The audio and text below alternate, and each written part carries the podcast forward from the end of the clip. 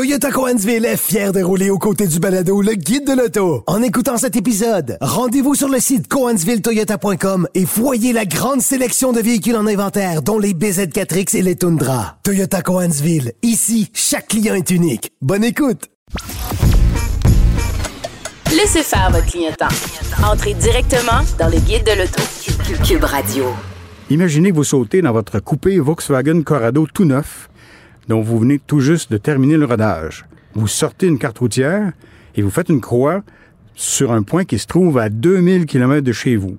Vous démarrez ensuite, décidez à vous y rendre en 24 heures en suivant une route où vous devrez, à toutes les 10 secondes, négocier un virage à la limite de l'adhérence ou freiner énergiquement alors que vous filez à des vitesses allant de 130 à 160 km/h. Vous venez d'entendre Marc Lachapelle qui, il y a un peu plus de 30 ans, écrivait ces lignes-là euh, dans le guide de l'auto 1991 alors qu'il avait fait un test au volant d'une Volkswagen Corrado G60 toute neuve, vous l'aurez compris. Et il est avec nous ce matin pour nous parler de ces exercices euh, que le guide de l'auto réalisait à l'époque. À une époque où on avait le temps de le faire, Marc. Oui, oui c'est ça. Mais entre autres, on n'avait pas les mêmes euh, dates de tombée. On va pas commencer à parler de ça, mais évidemment. On peut dire aussi que Saner était un petit peu plus vivant? Parce Euh, oui. Saner a été un partenaire, Jacques Guertin et Saner. Ben, euh, franchement, et encore aujourd'hui même. ça, Antoine, sans, sans voler de punch, là, Ouais. euh, les choses dont on va parler, les épreuves ou les, les tests dont on va parler, c'est- ça a été réalisé pas seulement un peu, ex- euh, exceptionnellement par euh, grâce à Jacques Gertin. Grâce à Jacques Guertin. Grâce à son hospitalité. On salue piste, avec. euh, euh, moi, je salue avec. Parce qu'en relisant tout ça, rapport- j'ai réalisé à quel point il nous a aidés. Comme dirait Bertrand Godin, on lui lève notre casque. Notre casque et notre chapeau, puis notre Ouais, sucre, ouais. puis tout ce qu'on a. Il était d'une générosité. On a été accueillis en, en, en roi, le guide de l'auto. Il faut, il, faut, il, ça- il faut le dire. Puis c'est pendant des, des décennies, finalement. Ouais. Mais surtout ces épreuves-là, ça m'a fait réaliser, justement, en parcourant tout ça, à quel point il était généreux, et qu'il a même piloté. Il a piloté la nuit, une des, des, des, des- trois. On a fait ça trois fois à, Ouais, à Sonner. Il a piloté la nuit, puis il connaît son, son circuit. Jacques Gartin, vous le connaissez. Ouais, ouais. C'est un gars exceptionnel. C'est un homme exceptionnel. Puis, entre autres, c'est un excellent pilote. Puis, j'ai vu dans mes notes qu'on qu'on- on l'avait chronométré en pleine nuit. OK. Puis, euh, il tournait, on n'entendait pas les pneus crisser.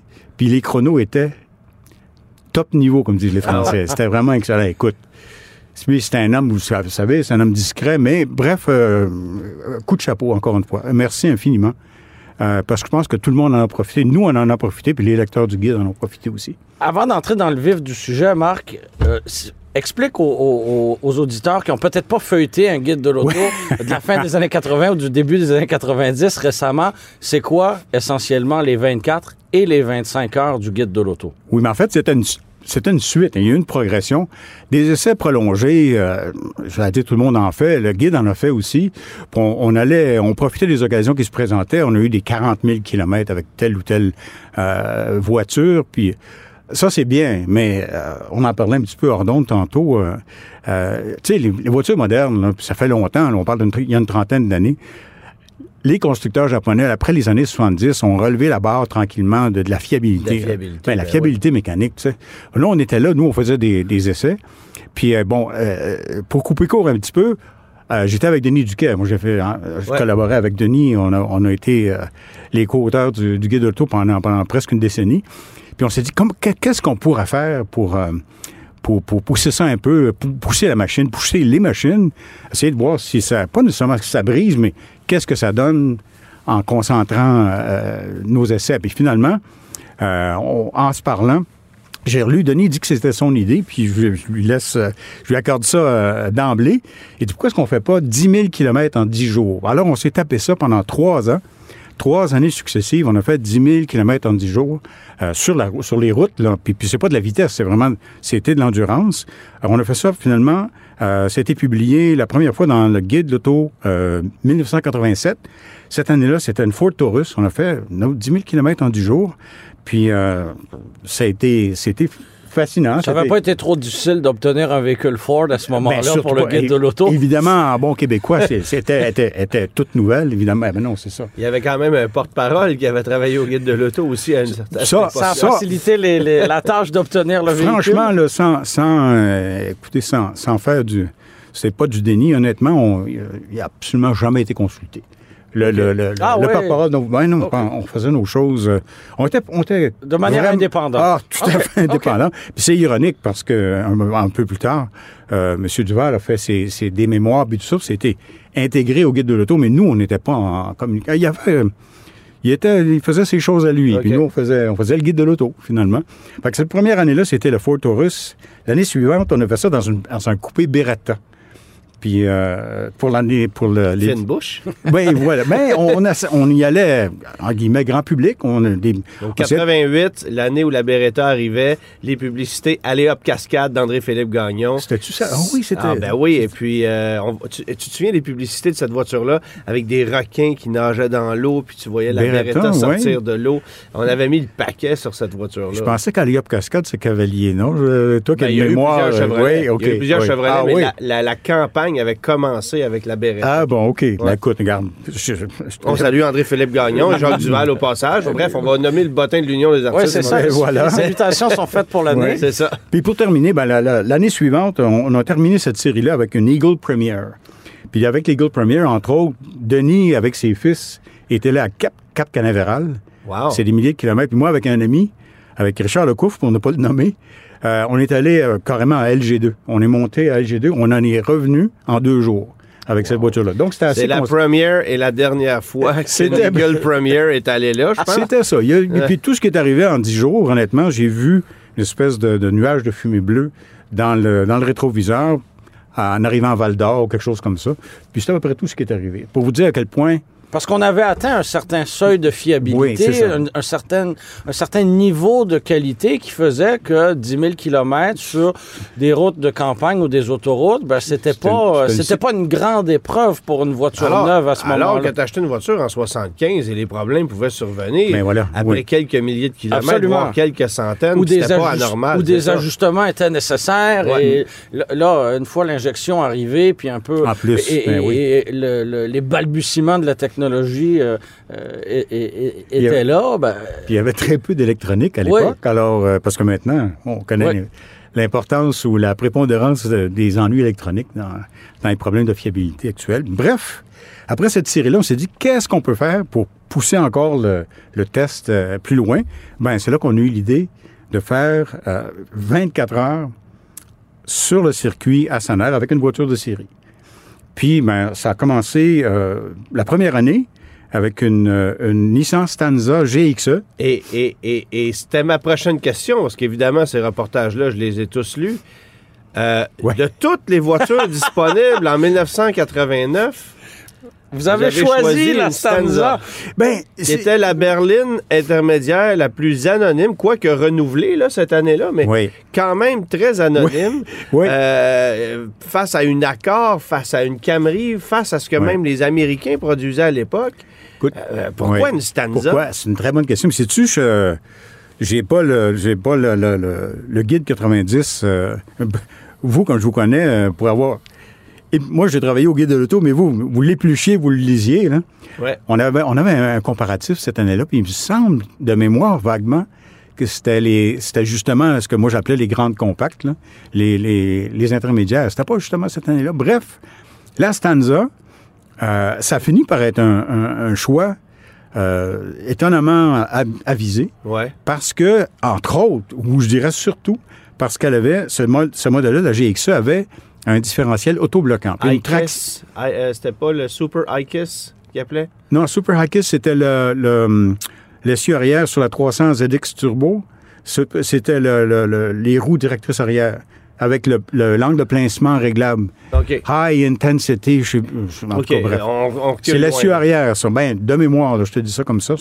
Mais c'était une voiture qui se démarquait côté performance parce que. Euh, Oui, elle avait, ben, c'est ça. Elle avait un moteur 2.4 litres partagé avec Voilà, la 240SX. Oui. Euh, double bougie par cylindre. Bon, Euh, il y avait quand même des, éléments intéressants, mais Euh, c'était une voiture totalement anonyme. Mais Ben- totalement. Au niveau du design, là, c'était du pain blanc. C'était une, boîte sur roue. Ouais. C'est une boîte sur roue, mais elle s'est révélée, la, la- la- la Stanza, elle s'est révélée euh, é- é- étonnamment euh, stable, Ouais. plutôt amusante à conduire. Il y avait beaucoup de roulis, là, on va s'entendre, mais surtout ce différentiel-là, euh, ça a fait une grosse différence. Ça avait une bonne tenue de route, c'était c'était très honnête. Puis, on, ça a été, c'était un succès, cette, cette histoire-là. Je t'invite à prendre une bonne discussion avec notre ami et collègue Daniel en a- je sais très qui, bien, je l'ai qui- vu, qui ben oui. possède une stanza de ce Ben genre. oui. Il l'a vendu Il l'a vendu à, c'est un, un- c'est un- un gars de Québec qui l'a acheté. Ouais. Parce que j'ai suivi ça aussi, j'ai Mais vu. une oui. stanza de 31 ans aujourd'hui. Oui. Je lui ferais peut-être pas vivre l'expérience des 24 heures sur Non. circuit 30 ans plus sur, tard. sur sa nerf. Ouais, c'est ça. C'est ça. Parce que la stanza a peut-être aussi mal vieilli que la piste, malheureusement. Non, je pense qu'elle a plus mal vieilli que la piste. Non, ça, c'est sûr. Oui, possiblement. Ben, écoutez, finalement, le bilan cette fois-là, c'était. C'était. Bon, il, il s'est passé plein de choses, mais euh, on, a, on a eu. oui, bon, on ne tombe pas dans les anecdotes, mais il y a, on a- il y a- il y a un pilote qui est passé, euh, j'allais dire en trompe, qui a roulé très, très vite. Puis c'était pas ça le plan du tout. Hein, avant que vous me posiez la question, OK. on roulait pas à fond. là. Il n'y a pas une voiture de série que, que, que, que tu peux rouler à fond sur un circuit pendant 24 heures sans briser... Ça euh, tué les freins, premièrement, ben, puis voilà. les pneus. Puis bon. D'ailleurs, les seuls, entre guillemets, vi- victimes de, de, de ces essais-là qu'on a répété de... Les pneumatiques. ben, c'est les pneus et les plaquettes de frein. Parce Ah, que le rythme demeurait soutenu. Euh, très soutenu, là, quand même. C'était pas un rythme de course. Puis, euh, ben, nos, nos essayeurs, nos pilotes, euh, tout le monde, est, on s'entendait. Il n'y a jamais eu de problème. Sauf cette fois-là, il y a, il y a un des, des, euh, des pilotes euh, invités là, qui, qui, qui a roulé très, très vite pendant quelques tours. Puis là, ça, ça a ajouté du piquant à notre essai parce qu'on s'est retrouvé avec des disques, euh, des disques surchauffés. Puis, euh, à- en enlevant les roues euh, pour aller voir qu'est-ce qui se passait derrière, on a cassé un écrou. On a cassé un, un boulon de roue, finalement. Puis, on a regardé ça, puis on est- il n'y a pas de mécanicien sur place. On se débrouillait avec nos outils, puis euh, nos talents de mécanicien. On, on se débrouillait quand même, on s'est débrouillé. Mais là, on s'est un peu euh, frotté le menton, on s'est demandé qu'est-ce qu'on fait. On a décidé de continuer avec... Il y avait il y a quatre boulons par roue sur, cette, euh, sur ce modèle-là. Ouais. On a fait le reste, ah, je pense, on a fait 20 quelques heures en piste. Avec- Avec, trois boulons sur, en se disant, on va on vérifier une le roue avant. roue avant gauche. Vous n'avez pas décidé de prendre un des boulons de la roue arrière? Non, c'est l'écrou qui a brisé. C'est, euh, Ah, c'est l'écrou lui-même? oui, je- je- OK. je- dans le, le- le boulon ou l'écrou. c'est le boulon qui a cassé. Parce que ça a chauffé, puis en, en essayant de l'enlever, ça a cassé. Ça, c'est ce qui était le- la chose la plus excitante, probablement. Mais on vérifiait le serrage des, des, des écrous à, à chaque, Puis comment chaque vous, arrêt. vous, ouais. co- vous fonctionniez Ouais. comment? C'est-à-dire, euh, 24 heures, évidemment, la voiture s'immobilise après X nombre de tours, vous changez de pilote. euh, C'est, c'est Faire ça. un plein d'essence aussi à l'occasion. Ben, ben, c'est, Euh, c'est tout ça, là, euh, effectivement. La logistique, ça ressemblait à quoi? Ça ressemblait à quoi? Ça, j'ai un autre coup de chapeau à, à- à donner à, euh, à l'ami et collègue euh, Didier Scranen. Didier Scranen, qui était actif en course euh, depuis... Jusqu'à Ben, hier, je pense. Ah, ben oui, euh, c'est ça. Mais finalement, il en était... Il venait de compléter sa deuxième saison en série Honda Michelin. Puis on a été coéquipiers parce que moi, j'ai eu très, très brièvement une voiture euh, en série Honda Michelin. J'en avais parlé dans le guide de l'auto, d'ailleurs. Puis, bon, on était euh, euh, bons copains. Puis, il nous a offert son camion. Alors, le camion, c'était notre quartier général. Le- camion de Didier. Alors, il y avait des outils, puis tout ça. Donc, ça, c'est déjà une bonne part de, de- dans notre base d'opération. Puis, ben, le reste, c'était... Écoute, c'était pas une équipe de, de- de- en Formule Indy ou en Formule 1, évidemment. On avait nos outils, puis tout ça. Puis, on y allait selon, euh, selon justement le, le- le plein d'essence. Puis euh, la, la stanza, je, je me rappelle pas, je pense qu'on faisait deux heures en piste ou euh, quelque chose du genre. Écoutez, je, je vais vous épargner la liste puis la, la, la, chronologie de, de l'épreuve. Mais euh, c'est ça, on tournait régulièrement, puis on changeait au pil- de pilote. Je pense que c'était aux deux heures avec celle-là. Il y a d'autres voitures qu'on a, avec lesquelles on a roulé beaucoup plus longtemps. Ça, ça, je, je, je vais y arriver tantôt. Mais finalement, on y allait en fonction de... de, euh, surtout du plein d'essence. C'est un peu comme en endurance, là, Oh, pour, pour voitures de série modifiées. Puis euh, là, on regardait les pneus et on faisait une permutation des pneus. Fait que, finalement, à la fin de cette de cette euh, de, de cette, ces 24 heures de Sanaire-là, parce que c'est comme ça qu'ils sont euh, présentés dans le guide, ben on avait euh, huit pneus. Attendez, on avait on a usé huit pneus. dont un euh, complètement plus qu'à la Ouais, corde, parce que là, là, on avait une deuxième, il faut que je mentionne, on avait une deuxième stanza GXE identique. Alors, OK. une Nissan, les, ceux qui ont participé, ils, ont été euh, généreux aussi. Et il l'objectif avec, cette deuxième voiture-là, c'était de... C'était d'avoir des pièces de rechange au cas où. Puis j'ai vu ça aussi en course d'endurance. Hein. Wow. Euh, j'ai participé aux 24 heures de Mosport, puis on a fait ça, on une Saab euh, la première année, puis on avait une, deux- une deuxième voiture pour des pièces. Euh, c'est ce qu'on voit. C'était une bonne idée, ça, avec une sable. Euh, C'était ouais, puis ça, euh, on partirait. Ouais, c'est ça, je raconterai pas cette course-là qui était assez euh, pleine de rebondissements. Au bout de 24 Oui, heures, oui. combien de kilomètres Oui, et ça. de litres de café ont été, ont Ben, été consommés? J'y arrivais, là, justement. C'est un, c'est un circuit qui a presque 2 km, à 1,98 km. Notre, nous autres, nous, notre objectif, c'était, on voulait faire 2000 km en OK. 24 heures. Puis ce qui est arrivé, la fameuse, euh, pas incident, mais quand je vous ai parlé des plaquettes de, de, de frein, Le la- petit l'écrou, pépin c'est ça. Le premier, euh. le premier remplacement de plaquettes de frein, ça nous a pris 45 minutes. On est loin de la Formule 1, puis de, la ouais, série Indy, puis de NASCAR. Euh, Finalement- plus vite faire des sandwichs que pour changer des Ouais, ben c'est ça. Mais on est, ben, ben, puis, puis, puis moi, pas, pas, pas beaucoup mieux, mais avec euh, Didier était là. Puis, bref, on s'est débrouillé. On se débrouillait, puis je trouve que ça faisait partie Ben oui, euh, de- l'intérêt de, de- de la chose. Euh, c'est, le guide de l'auto qui était là, puis on, on s'assurait euh, que, la voiture continue. Puis finalement, euh, ça, on en est arrivé à, à- On réussit. Ça nous a ralenti, évidemment. On a fini par faire 940 tours cette année-là pour un, un total de 1863 km. Puis une vitesse moyenne de 77,6 km/h. Pour Donc, répondre pas un à- rythme à ta de question. course, mais quand même... Ben, on a soutenu. C'est Ah oui. très soutenu. Là. Non, la là, vous étiez sur Oui. l'ovale ou vous étiez sur non, le le grand circuit circuit? routier. Non, OK. non, le circuit- absolument. OK. Circuit routier, là, oui, c'est là, le Triaval. Il y a un circuit là aussi, mais non, non, ça se prête moins bien. à- C'est ça, OK. Ah non, ça a été bien. Finalement, cette année-là, c'était pas mal ça. Je vous avais les grandes lignes. Là, de... Puis la voiture a été vendue à l'encan et revendue C'est une comme très bonne question. Oui, elle appartenait à, À un curé. à un curé, non, à la femme du, propri- du Ouais. propriétaire de la concession de la région. Hey, imaginez réaliser ce type d'essai-là euh, dans quelques années, alors que les véhicules seront autonomes ou pratiquement autonomes, euh, Hmm, sans euh, Ouais. Euh, ou Ben, électrique. ou, ou Ouais. électriques. Oui, ça c'est un autre, c'est un autre enjeu là. Imagine. serait chargé par induction pendant qu'on roule, là, tu sais. Oui, c'est ça. Ah, Ah, c'est oui. il, va, il, va, il va arriver des trucs. j'aime, euh, j'aime ça, hein. Je- Ouais. J'avais besoin, on- besoin de pilote. des notes, Ah, c'est, noté. réfléchit. Bon, on réfléchit haute. t'auras compris que l'exercice qui m'a, Oui. euh, qui m'a attiré particulièrement, ça a été le deuxième. Ben oui. Celui de la Corrado, qui a toujours été pour moi une voiture de rêve et que j'ai finalement acheté il y a deux ans. Oui. Alors, euh, euh, Je t'ai acheté une G60, hein. C'était pas euh, une le G60 VR6. 91, exactement ce que vous avez eu dans le livre. Puis, puis la G60, ça, je me permets d'ajouter ça. J'ai- tout le monde est, est fou du VR6 là, que Volkswagen a cessé de fabriquer Oui, mais sur récemment. circuit, Voilà. la voiture Même est, sur la est route. beaucoup mieux balancée. Voilà, c'est c'est exactement ça. Puis ça, ben, Il n'y a rien pour acc- accoter la sonorité du VR6 quand même. non, non. c'est ça. Mais tu sais, en piste, puis euh, pour le comportement, puis c'est un bon petit moteur. C'est un bon petit Oui, moteur. oui, c'est 1,8 litres. Oui. Avec un compresseur avec un, un- en spirale. Puis euh, la Stanza, c'était 138 chevaux. Euh, puis le, le Corrado, c'était... euh, 158. C'est, c'est, c'est 158, 158, 158. c'est ça? Merci.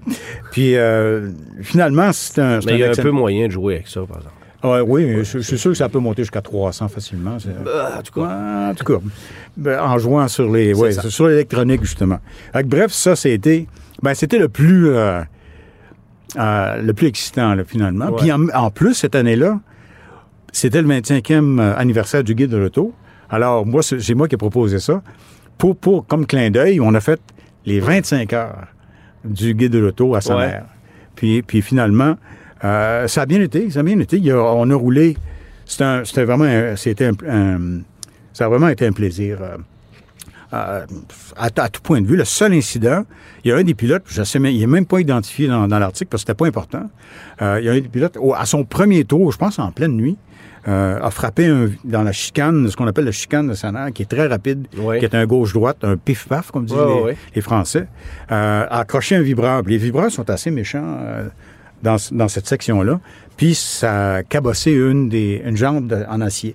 On avait quatre pneus sur les continentales sur les pneus de sur les jambes de- d'alliage. Puis on avait quatre autres pneus sur les jantes en acier. OK. Puis c'est la seule chose. D'ailleurs, dans le guide, on regarde l'article, on voit une, une photo du, du, euh, de la Avec, roue avec, avec une, jo- une jambe vraiment- dépareillée. Eh boy, elle était avec une- vraiment une sérieuse bosse. euh. Puis c'est à peu près tout. Le reste, on a, on, a, on a roulé. On était quand même une bonne. On était sept ou on était huit pilotes. Et puis, euh, cette année-là, on a, là, on a réussi à atteindre euh, 2000 km. Après 24 heures, on avait 2031. On avait 1020 tours. Puis ça donnait 2031 km. Puis on a poussé, ben, là, en 25 heures, ça donnait en tout 2000. Ah, c'est ça, parce qu'il y avait une heure supplémentaire Ouais, ben, pour, c'est ça. le, le- Mais pour les pour 24 le 25e, C'est ça, mais le quand même- 25e anniversaire du livre. Juste pour pouvoir comparer en a-t-il 24 quelqu'un heures. qui faisait une sieste pendant ce temps-là ou pas? Euh, c'est drôle, en relisant les, les textes, euh, euh, on a essayé de dormir mieux. Il n'y a pas grand monde qui dormait, là, honnêtement. Ouais, ouais. On n'était pas équipés pour ça. On n'est pas aux aux 24 heures du Mans ou. ou Puis l'adrénaline est dans, dans l'équation dix- aussi. Absolument, Ouais, c'est c'est ça. ça. Pour avoir fait, les, je parlais de la course en sport, je l'ai fait cinq années de suite. Ouais. Euh, je, me, je me rappelle pas avoir dormi. euh, je ne sais même pas si j'ai dormi cinq minutes. Puis, mais c'est c'est correct parce que ça, ça va avec. Puis effectivement, tu as raison, l'adrénaline. Puis, euh, mais les vrais pilotes d'endurance euh, au plus haut niveau, ils ont masse, les masseurs, et puis euh, ils ont des nutritionnistes, puis tout ça. Puis ils ont, ils ont des, des autobus climatisés. Tu sais, bon, on, Ouais, ouais. Fait que on est Denis loin. Duquet, t'as pas frotté le dos pendant, pendant l'expérience. Euh, je m'en suis pas aperçu, en tout cas.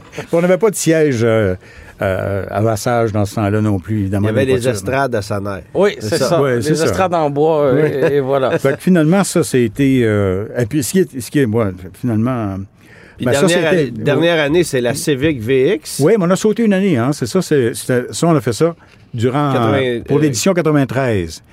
Oui, Donc en c'est ça. 92, il n'y a pas eu de dossier de ce Ben type-là. oui, pour- ben oui, indirectement, parce que je vous parlais, j'ai dit, j'ai- j'ai- on parlait de ma participation aux 24 heures de Mosport. Denis a eu l'idée cette année-là. Je vous avoue, je me rappelle pas si c'était, on n'avait pas trouvé de véhicule ou je sais pas pour quelle raison.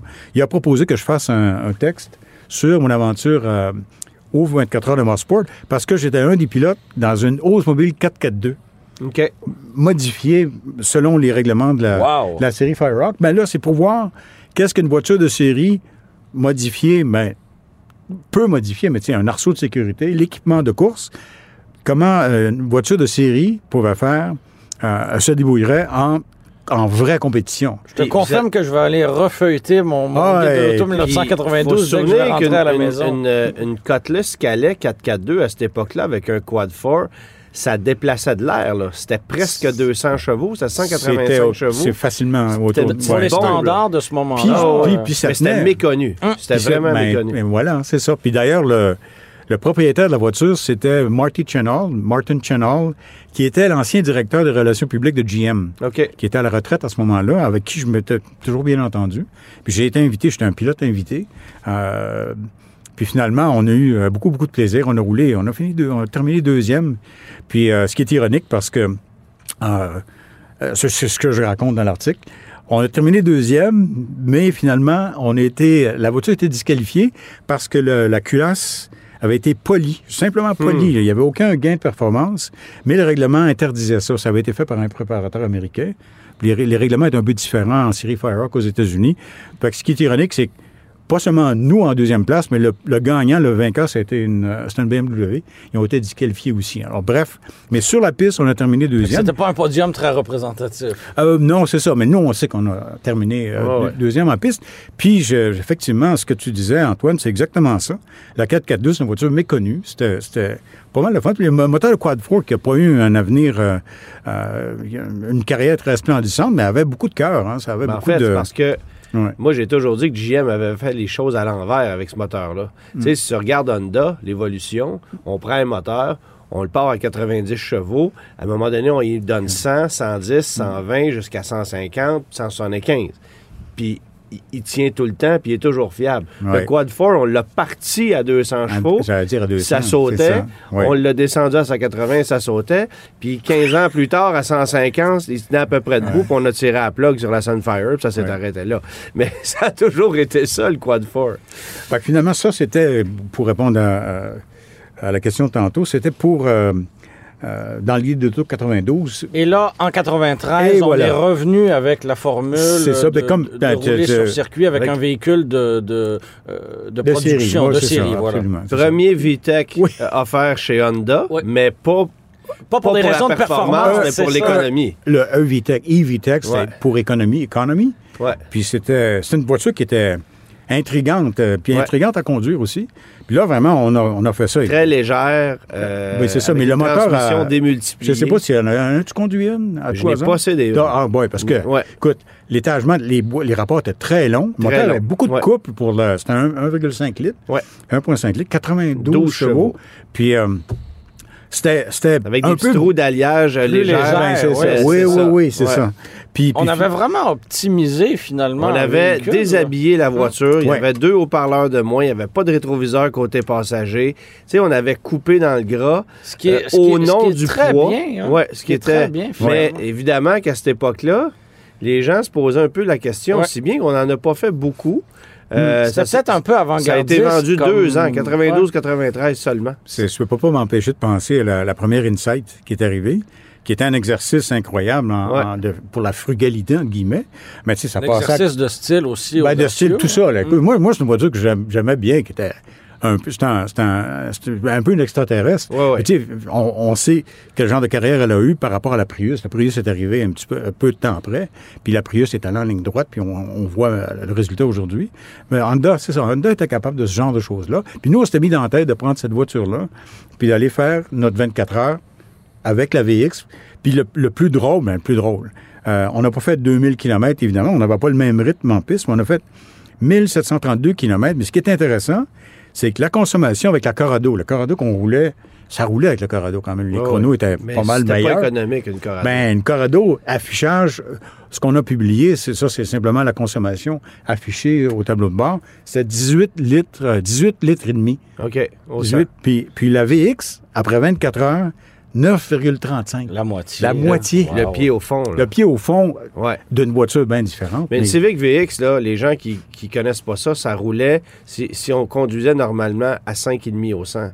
Ben, c'est 6 ça. litres au Ouais. 100 au mieux, là. C'était au pire, là. Tu sais, c'était vraiment, On, vraiment on a la consommation d'un véhicule hybride en 2023, Ah, mais il y ça a pesait- 30 ans. Mais ça pesait 900 Oui, oui, oui. kilos, puis ça avait 92 chevaux. Mais comme quoi, le poids, bon, c'est- c'est c'est l'ennemi avec Le des véhicules c'est toujours électriques, l'ennemi. mais avec des véhicules à essence aussi, puis c'en est la preuve, je Mais le poids, c'est toujours l'ennemi. Hein. Mhm. C'est Colin Chapman, euh, ça, ça retourne dans sa tombe souvent, Ouais. avoir des voitures électriques. Toi, Germain, au fil des années, tu vas te rendre compte que le poids, c'est l'ennemi. OK. Non, disons pas plus. Mais finalement, c'est. Ça a été. Ah oui, le seul incident. Ça, ça c'est amusant parce qu'il n'y a, pas eu de. il y a pas eu de ça n'a pas eu de conséquences, mais euh, Denis, Denis Duquet, on parle encore de Denis, c'était un des pilotes, évidemment. Ben oui. Puis là, on tournait, puis c'était un peu routinier. Là, que cette, cette voiture-là en piste, pour vous dire, là, il y a, il y a- il y a un des. des- on roulait, on roulait jusqu'à 6 heures d'affilée. Wow. Je- C'est long, là. Puis je- ben, en piste, puis on n'est pas. C'est pas exactement pas assez comme dans une Corrado, là. Non, c'est ça. Mais tu sais, quand on aime conduire, puis euh, Ouais. je- tous ceux qui étaient là euh, euh, aimaient conduire, ça c'est sûr et certain, mais on a fait, d'après ce que j'ai vu dans, dans les notes, dans le texte, on a fait 6 heures à un certain moment, puis je pense qu'on aurait pu, on avait calculé 8 heures, on aurait pu rouler pendant 8 heures Hum. avec ce qu'il y avait comme essence, mais on n'a pas fait ça, évidemment. Le seul incident, 4 heures du matin, euh, Denis a pris le relais de son fils David. Qu'on parle de, de qui, qui, puis David Ouais. a, C'était son... amical et familial Ben, aussi. c'est ça, euh, exactement. il y avait, il y, avait des, des, des, des, des pilotes qui étaient carrément des pilotes qui avaient une expérience Mm. en course, mais c'était pas ça l'idée. C'était la régularité, puis s'en tenir au plan. Justement, quand je parlais de l'incident, le seul incident qu'on a eu la première année, c'est un, un- un de nos conducteurs, un de nos pilotes qui, qui roulait trop vite, puis ça a un peu débalancé tout, tout, euh, tout l'essai à ce moment-là. Mais finalement, le seul incident, 4 heures du matin, Denis arrive, puis prend le relais de son fils, repart en piste, puis je pense comme je disais, 4 heures du matin, on entend, pow, on entend un bruit, un bruit de fouet, j'ai écrit, je regardais dans le, texte, j'ai dit, un coup de fouet ou un coup de feu en, pleine nature, on se demande qu'est-ce qui se passe. Là, on voit la VX qui revient, puis qui est en, boitant un petit peu d'une roue. Puis ce qui est arrivé, c'est qu'on parlait du couple, quand on dit c'est un petit moteur, mais avec beaucoup de couple. Euh, ce qui est arrivé, c'est qu'à force de- de- de- d'accélérer en virage, sans différentiel autobloquant, la Stanza, le différentiel, le différentiel de la Stanza aurait profité à la VX. Parce que la roue, la Patinait roue patinait et s'usait à l'intérieur. Quand on vérifiait nos pneus parce qu'on faisait la même vérification. À l'extérieur, ça paraissait bien. Ben voilà. Ouais, ouais. Ah, ça a éclaté. Vous avez appelé le CA. et- Euh, le CA, il y a- il y a- on peut-tu faire un, un acronyme avec CA? C'était plutôt... Il faut faire un acronyme avec régler tout seul. On a réglé le problème nous-mêmes. puis, euh, C'était le service de dépannage duquel la chapelle enregistrée. C'est Ouais, c'est pas mal ça. C'est pas, on, on s'est pas Et là, incorporé donc, euh, oui. Tout, euh, toute cette histoire-là pour Oui. que aujourd'hui, Marc, tu viennes nous annoncer que tu vas refaire un 24 heures dans le guide de l'auto 2024. Et on est très curieux de savoir avec quelle voiture tu vas le faire. Ben là, euh, je m'avais donné toutes sortes d'idées. Là, c'est des voitures électriques puis tout ça. C'est drôle parce Véhicule à que. hydrogène, peut-être? Ouais, ouais, ouais, ouais, ça, ça prendrait. Ça, c'est une super bonne idée. Le plus drôle, le plus À drôle. condition de le faire à brossard. hein. Ben, ben, franchement, je pense que connaissant Jacques Gertin, il serait bien capable de nous trouver un camion d'hydrogène Ouais. pour faire ça. Non, mais c'est drôle parce que j'ai fait, quand on parle de, de- de la suite des choses, Oui. mais j'ai fait le rallye Targa, Newfoundland, Newfoundland, Targa ouais. Terre-Neuve au volant d'une voiture hybride. Je suis le seul, à, à ce que je sache, le seul à avoir fait ça. C'est une Lexus GS 450 H. Puis j'ai fait ça pendant deux ans, justement dans l'esprit, regarde, une personne n'a fait ça avec une hybride. Puis j'ai trouvé ça fascinant. J'adorais ça. C'est le fun de. C'est c'est exactement dans cet esprit-là. Pas, on allait là, on a eu des bons résultats, mais l'idée, c'était essayer quelque chose de différent. Ouais. Puis nous, quand on était dans la, dans la queue, on, a- on attendait le départ, parce qu'on appelle ça l'alligator, 80 voitures qui attendent de prendre le départ d'une spéciale, bien nous, on avançait en silence. Puis on a terminé le rallye la deuxième année. J'ai dit à mon copilote, qui était extraordinaire, qui est Arlen Rockwell, qui est un champion copilote en rallye, puis, puis qui est vraiment... Le résultat, c'est lui. C'est lui qui l'a obtenu. J'ai dit, hey, on va essayer. On va recharger la batterie bien comme il faut. Puis en arrivant au port de Saint John, on va faire L'arrivée, le- Les derniers 100 wow. mètres. Alors, juste devant nous, il y avait Frank Sprangle dans une Audi Groupe B qui a fait un, entre guillemets, un burn-out des quatre roues sur à peu près 50 mètres, puis qui est arrivé, puis tout le monde était app- applaudi avec raison, parce qu'il est neuf fois champion de rallye, puis on a eu bien, bien, bien du plaisir avec lui durant tout le rallye. Puis avec Allen, on a- nous, on a fait le contraire. On était juste après lui. On est arrivé en silence. Euh, Totalement juste- incognito. Justement pour prouver que, regardez où ça s'en va, la course automobile là, actuellement. La Formule 1, euh, les Formule 1 sont hybrides, les voitures aux 24 heures du Mans sont hybrides. C'est là qu'on est rendu. Moi, j'ai juste hâte de voir, en réalisant un nouveau test aujourd'hui, avec une voiture qui est dotée de tous les capteurs des systèmes ADAS, comment Ah. ces systèmes-là vont se comporter après 24 heures en ligne? Oh Euh, ouais. C'est sûr que ça va être euh, désaligné, déstabilisé. Il va y avoir des trucs. On va jaser de ça hors d'onde, Marc. on va se, se planifier. Merci Ouais. beaucoup de venir, euh, d'être venu nous conter ça ce matin. Et, euh, de nous partager ton histoire, de nous partager Oui, tes, ben. tes- tes souvenirs, d'assurer la pérennité de, de- de tout ça. Et Euh, surtout de, de peut-être recenser des souvenirs puis inviter les gens à réouvrir Oui, leur vieux guide absolument. de l'auto. Je te confirme Euh, que c'est ce que c'est souvent, c'est- souvent dans des étagères depuis des années.